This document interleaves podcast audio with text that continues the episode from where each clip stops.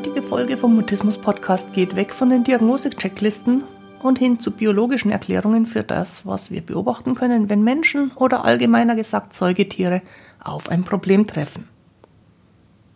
So ein Erklärungsmodell ist hilfreich, um zu unterscheiden, was unser Säugetierorganismus an Notfallprogrammen zur Verfügung hat. Ich bin Christine Winter und ich hatte selektiven Mutismus, bis ich Mitte 30 war. Heute unterstütze ich andere beim Mutismus verstehen, vor allem Erwachsene, die ihre Sprechblockaden hinter sich lassen wollen, aber auch Familienangehörige und professionelle Helfer. Mutismus bedeutet, dass Kommunikation nicht geht, obwohl du eigentlich schon sprechen kannst. Aber je mehr du es willst, desto weniger geht es. Mutismus ist das medizinische Wort für psychisch bedingte Sprechblockaden.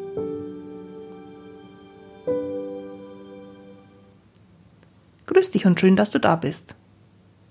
In dieser Folge vom Mutismus Podcast erzähle ich kurz, was ich meine, wenn ich von Erklärungsmodellen spreche. Und ich stelle dir ein recht bekanntes Erklärungsmodell für Stressreaktionen vor. Und natürlich wie immer mit Blick auf die mutistische Blockade, die eben auch als eine Stressreaktion betrachtet werden kann. Los geht's, lass uns über Sprechblockaden reden.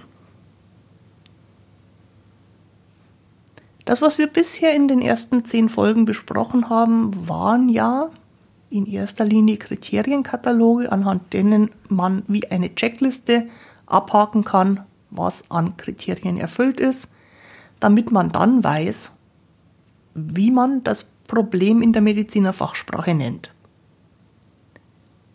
Zu wissen, wie es heißt, ändert überhaupt nichts am Problem und zu wissen, wie das Problem in der Fachsprache genannt wird, hilft auch nicht unbedingt dabei zu verstehen, was eigentlich das Problem genau ist. Deswegen gibt es einen ganz großen Unterschied zwischen der sogenannten Diagnose, also der Feststellung, wie das Problem heißt, und der Arbeit am Problem, der sogenannten Therapie. Für die Arbeit am Problem oder auch für uns als Betroffene für das Verständnis wie es uns in dem Problem eigentlich geht, brauchen wir was anderes. Und da helfen ganz gut Erklärungsmodelle, die etwas so kompliziertes wie Menschen oder menschliches Verhalten oder die Funktion von menschlichen Organen sehr stark vereinfacht, sodass man sich leichter tut bei der Beobachtung. Mit Erklärungsmodellen meine ich also eine sehr starke Vereinfachung von etwas, was in Wirklichkeit sehr komplex ist. Daraus ergibt sich zwangsläufig, dass das, was im Erklärungsmodell erklärt wird, eher vage ist, damit es möglichst breit auf die Probleme anwendbar ist. Und diese Vereinfachung von dem Komplizierten, das in vielen Bereichen auftritt, macht für uns Menschen im Allgemeinen, aber auch für die Profis, die therapeutisch arbeiten, die Vielfältigkeit von Verhalten und Reaktionen besser händelbar. Wir einigen uns also darauf, dass ein Erklärungsmodell nicht besonders präzise, aber dafür in der Praxis enorm hilfreich ist. Das ist jetzt keine Checkliste, sondern das ist eine Idee davon, was mit uns oder in uns passiert. Und man kann das nehmen als eine Hypothese, also eine Grundidee, eine Ausgangsidee, die weiter bestätigt werden kann.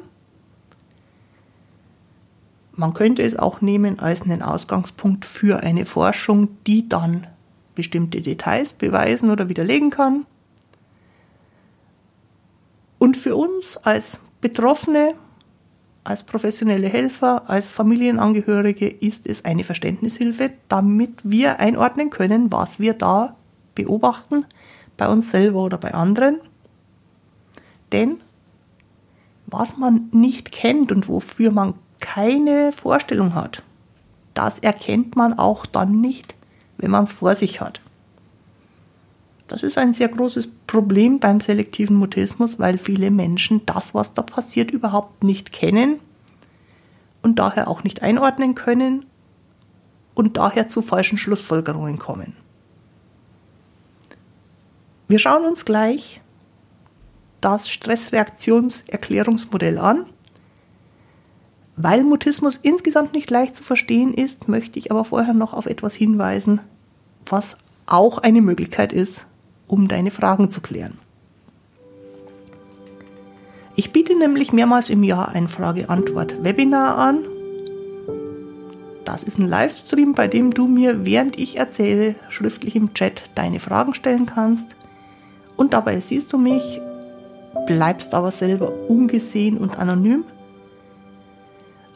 Und so ein Webinar findet wieder statt am 30. November 2020. Du kannst dich jetzt schon dafür anmelden unter christinewinter.de Mutismus-Webinar. Der gleiche Link gilt auch für alle späteren Frage-Antwort-Webinare. Wenn du also erst nach November 2020 hier zuhörst, geh einfach auf die gleiche Webseite und du siehst, ob und wann wieder ein Webinar geplant ist. Die Adresse ist christinewinter.de-mutismus-webinar.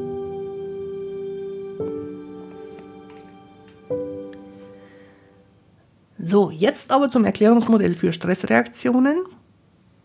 Auf Englisch sind die Begriffe, die da jetzt vorkommen, alle mit einem F. Das hilft beim Merken. In der deutschen Übersetzung ist es ein bisschen komplizierter. Deswegen einfach mal kurz die vier englischen Begriffe. Da geht es um Fight, also auf Deutsch kämpfen, und um Flight, also auf Deutsch fliehen, um Freeze, erstarren, einfrieren und um Fold, zusammenbrechen, kollabieren wäre vielleicht das deutsche Wort dafür. Und wenn wir darüber auf Deutsch sprechen, dann ist meistens von der Kampf- und Fluchtreaktion die Rede. Das ist schon mal ganz interessant. Auf Englisch haben wir die vier Fs, auf Deutsch Kampf und Flucht. Und das ist eben so ein Modell, also eine starke Vereinfachung von etwas in Wirklichkeit sehr kompliziertem. Gehen wir die vier Reaktionen einfach mal durch, damit du ein Gefühl dafür kriegst, wie dieses Modell gedacht ist. Schauen wir als erstes auf die Kampfreaktion. Die Kampfreaktion ist eine Reaktion, zur aktiven Lösung eines gerade akuten Problems. Und das hat in unserem Lebensumfeld oft mit Kämpfen gar nichts zu tun.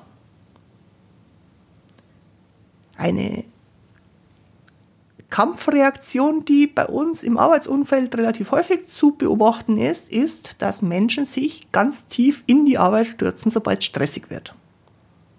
Die werden also aktiv die werden teilweise auch übertrieben aktiv. Die vergessen auch gern schon mal, dass man zwischendurch Pausen machen darf, auch wenn die Arbeit stressig ist. Und die sind in einer hohen körperlichen Aktivierung. Wenn man das länger macht, wird zum Beispiel chronisch der Blutdruck höher. Wenn man das länger macht, werden Muskelverspannungen deutlich, weil der Muskel immer übermäßig angespannt ist. Und diese körperliche Aktivierung ist dafür gedacht, dass wir uns mit dem Problem aktiv auseinandersetzen. Aktive Lösung eines Problems kann auch sein, dass man aus dem stressigen Büro rausgeht und sagt, ich muss jetzt erstmal joggen gehen, um die Energie wieder abzubauen. Oder wenn man nicht raus kann, dass man anfängt, relativ hibbelig auf dem Stuhl rumzurutschen irgendwelche unkontrollierten Bewegungen zu machen, um irgendwie die Energie aus dem Körper rauszukriegen. Im weitesten Sinn ist Hyperaktivität also ein Ausdruck von dieser Kampfreaktion. Nur dass wir eben nicht losziehen und jemanden verhauen, sondern versuchen irgendwie die Energie durch Bewegung, durch Machen, durch Aktivität aus uns rauszukriegen. Es gibt eine Steinzeitbeschreibung zu dieser Kampfreaktion, da wird das mit dem Kämpfen deutlicher. Da ist die Idee nämlich, dass ein Mensch auf einen Säbelzahntiger trifft. Und wenn der Mensch in die Kampfreaktion geht, dann geht die Geschichte so weiter, dass der Mensch entweder das Raubtier verjagt oder tötet. Also Mensch trifft Säbelzahntiger, Mensch verjagt oder tötet Säbelzahntiger. Das ist so die Steinzeitbeschreibung der Kampfreaktion. Und weil biologisch betrachtet die Steinzeit gar nicht so weit weg ist, es sind relativ wenige Generationen seither an Menschen zur Welt gekommen, kann man das immer noch so beschreiben, wir verhalten uns im Grunde wie ein Steinzeitmensch, nur dass es keine Säbelzahntiger mehr gibt. In unserer Zeit wäre ein ähnliches Beispiel, da es keine Säbelzahntiger gibt, dass wir abends die Tagesschau schauen und uns die geballten Probleme der ganzen Welt, einschließlich einiger Katastrophen, ins Wohnzimmer holen. Und Menschen, die dann in eine Kampfreaktion verfallen, bekommen zum Beispiel das dringende Bedürfnis, sich mit den anderen Menschen, die im Wohnzimmer sind, zu streiten. Das ist eine aktive Kampfreaktion.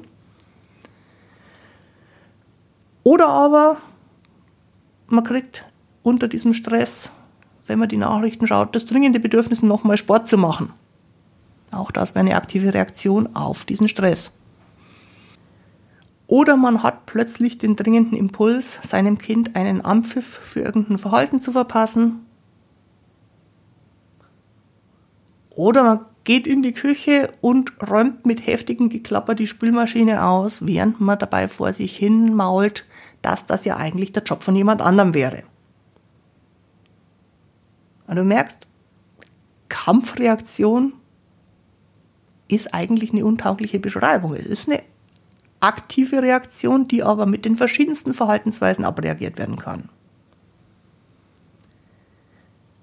Und deswegen würde ich sagen, Kampf oder auf Englisch Fight hat eigentlich gar nichts damit zu tun. Es geht um eine Überaktivierung, die wir irgendwie abreagieren müssen.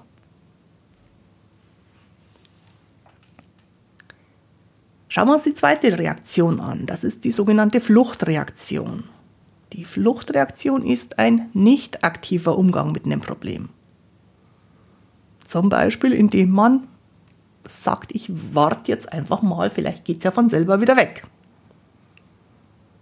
Das Ignorieren, dass da ein Problem ist, ist eine Fluchtreaktion.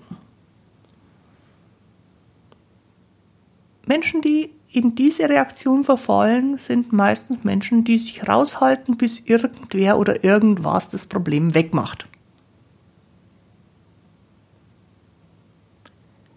Und wichtig bei der Beobachtung ist, dass auch diese Menschen, solange das Problem da ist, in einer hohen körperlichen Aktivierung sind, die aber nicht aktiv abreagiert wird. Das sind dann die Symptome von Angst im weitesten Sinne, also der Körper macht Randale, weil er sagt, da ist eine Gefahr. Aber man agiert nicht wie in der Kampfreaktion, indem man körperlich irgendwas macht, damit der Stress weggeht, sondern man wartet ab.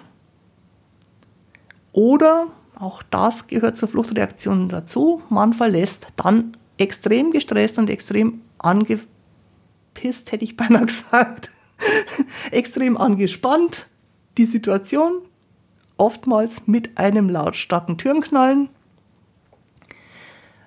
Was auch sehr häufig ist, ist, dass man sich hochgestresst in eine Ablenkung stürzt. Zum Beispiel krampfhaftes Smartphone-Checken, gern auch dreimal pro Minute. Oder irgendwas anderes, was sozial akzeptiert ist und einen vom Problem ablenkt. Die dazu passende Steinzeitmetapher ist, Mensch trifft auf Säbelzahntiger, Mensch versteckt sich schnell oder flüchtet vor dem Raubtier. Wenn wir das jetzt wieder in unsere Zeit übertragen, Mensch schaut die Nachrichten, Mensch wird mit viel Leid von außen belastet, Mensch bekommt plötzlich das dringende Bedürfnis, am Handy Candy Crush zu spielen oder auszublenden, dass rund um ihn herum irgendwelche Menschen sind. Oder man stürzt sich in einen Horror-Tagtraum, der noch viel schlimmer ist als die Nachrichten. Oder auch eine Fluchtreaktion wäre, in die Küche zu laufen, sich eine Tafel Schokolade zu holen und sich erstmal mit der Schokolade zu beschäftigen. Auch hier hat der Begriff Flucht im Sinne von Abhauen gar nicht so viel damit zu tun, wie die Reaktion tatsächlich ist. In dieser Fluchtreaktion geht es um eine Überaktivierung, die aber wegignoriert wird und im selteneren Fall auch um eine konkrete Flucht aus der Situation. Wie gesagt, meistens verbunden mit Türenknallen oder irgendwie anderer Aggression. Jetzt haben wir gesehen, es gibt die Variante mit draufhauen, Aktivierung oder die Variante mit abhauen, Rückzug. Dann wird in dem Modell eine dritte Reaktion beschrieben, die sogenannte Erstarrungsreaktion. Die Erstarrungsreaktion ist eine Schreckreaktion, wenn unerwartet was potenziell Gefährliches passiert. Und das kennst du mit Sicherheit. Wenn du irgendwo bist und plötzlich ist da ein lauter Knall, dann kommt dieser kurze Einatmer, bevor der Atem mitten in der Einatmung stockt. Der Volksmund nennt das auch so. Da stockt mir der Atem, da verschlägt es mir den Atem. Innerhalb eines minimalen Sekundenbruchteils sind sofort alle Muskeln im Körper maximal angespannt. Und dann kommt etwas, das nennt man die Orientierungsreaktion. Wir reißen nämlich dann ganz weit die Augen auf und sind von der Wahrnehmung her extrem darauf gepolt, ganz automatisch, uns in der Umgebung zu orientieren und zu schauen, was ist da passiert. Vor dem Hintergrund, ist es gefährlich oder ist es nicht gefährlich. Nach einigen Millisekunden schon meldet das Hirn, das war der Wind, der hat die Tür zugeschlagen. Und dann atmet man wieder aus, meistens noch ziemlich verkrampft. Die Muskeln lassen vorsichtig wieder los man überprüft nochmal kurz, ob die Erklärung vom Gehirn tatsächlich auf die Situation zutrifft. Und nach wenigen Minuten ist so ein Schreckmoment vergessen. Wir haben diese Schreckmomente alle zwischendurch. Wenn wir es wieder auf die Steinzeitgeschichte übertragen wollen würden, dann läuft ein Mensch in der Dämmerung durch den Wald und hört irgendwo im Gebüsch ein Knacksen. Und dieser Mensch in der Steinzeit musste ganz schnell, schneller als er bewusst denken kann, rausfinden, ob er jetzt abhauen oder draufhauen soll. Deswegen übernimmt automatisiert der Körper diese erste Sofortreaktion, bevor wir uns orientiert haben. Der Mensch ist in dem Moment bereit zum Kampf oder zur Flucht. Und wenn er feststellt, dass es überhaupt kein Problem gibt, weil es eben doch nur ein Knacksen war und kein Säbelzahntiger, dann kann er sich innerhalb von einem kurzen Moment entspannen und hat danach auch keinen Stress mehr mit diesem Thema, weil es ja geklärt ist. Daran hat sich in unserer Zeit wenig geändert. Wir haben Schreckmomente, dann checken wir, was wirklich los ist, dann reagieren wir darauf oder stellen fest, wir müssen gar nicht reagieren. Die mutistische Blockade, das ist ganz wichtig, ist nicht diese Erstaunungsreaktion. Das hast du dir bei der Beschreibung vermutlich schon gedacht. Heißt nicht, dass Mutisten diese Erstarrungsreaktion nicht haben würden, aber das ist eben dieser kurze Moment, es passiert was, man orientiert sich und dann geht das Leben ganz normal weiter. Jetzt bleibt noch eine vierte und letzte Stressreaktion, die ich heute hier beschreiben möchte. Und diese vierte Stressreaktion nennt sich auf Englisch Fold. Das würde ich jetzt mal auf Deutsch übersetzen mit kollabieren. Kollabieren bedeutet, dass das Problem da ist und wir währenddessen psychisch ganz weit weg sind. Was der Körper in solchen Momenten macht, ist eine Unteraktivierung. Wenn man jemanden vor sich hat, der in diese Unteraktivierung geht, dann wird der blass und unauffällig bis unsichtbar, solange wie die Stresssituation anhält. Körperlich sind Menschen in dieser Fold- oder Kollaps-Situation kraftlos. Die Muskeln können mitunter kaum noch den Körper aufrechthalten. Man fällt in sich zusammen, man fällt nach vorn. Die Mimikmuskulatur ist so schlaff, dass man gar nicht mehr sehen kann, dass irgendeine Mimik im Gesicht ist. Es geht darum, bloß nicht irgendwie aufzufallen. Es ist auch kaum noch eine Atmung erkennbar. Und mitunter mündet das dann auch in einen tatsächlichen körperlichen Kollaps, also in einen Zusammenbruch, in eine Ohnmacht. Wenn wir es uns wieder unter dem Steinzeitfokus anschauen, dann wäre das der Moment, wenn der Säbelzahntiger seine dicke Raubtierpranke in den Menschenbauch reinrammt und die Natur den Menschen abschaltet, damit er bei seinem Tod nicht bei vollem Bewusstsein dabei sein muss.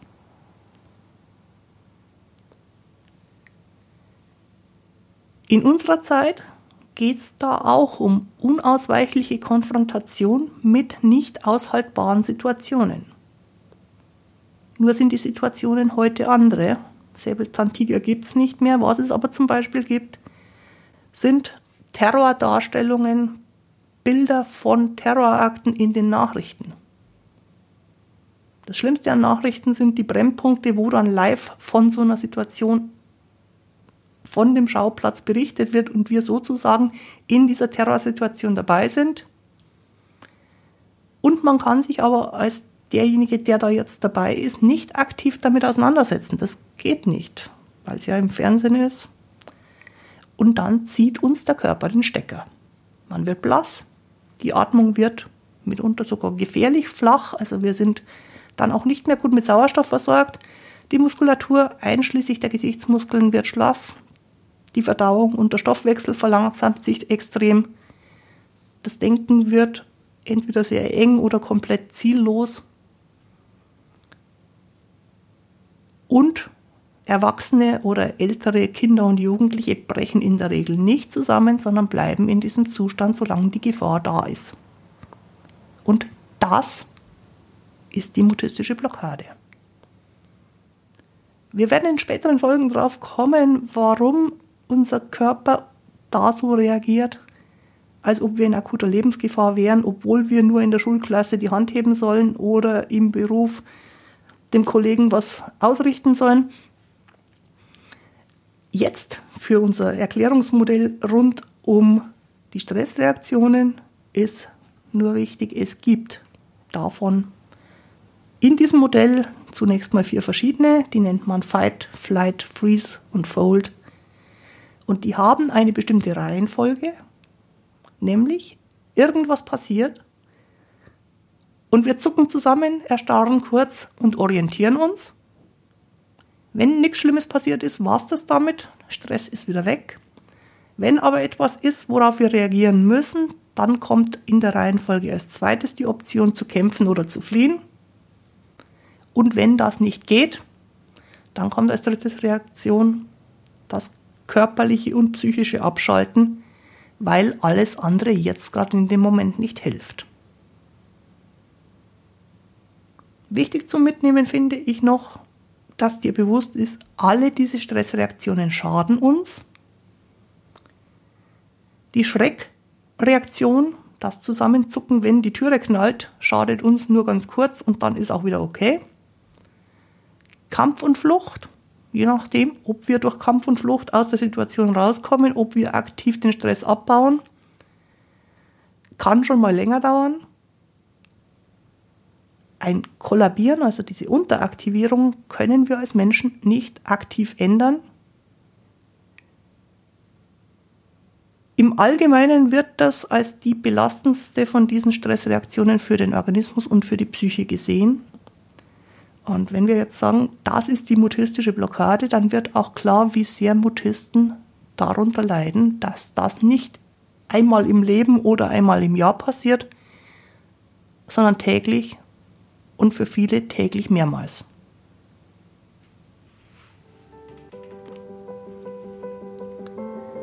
Auch die heutige Folge findest du wieder auf meiner Internetseite christinewinter.de-mutismus-podcast. Du kannst mir da gerne einen Kommentar mit deinem Themenwunsch oder deinen Fragen für die nächsten Folgen hinterlassen. Jetzt wünsche ich dir eine gute Zeit. Bis zum Wiederhören. Tu dir gut, deine Christine Winter.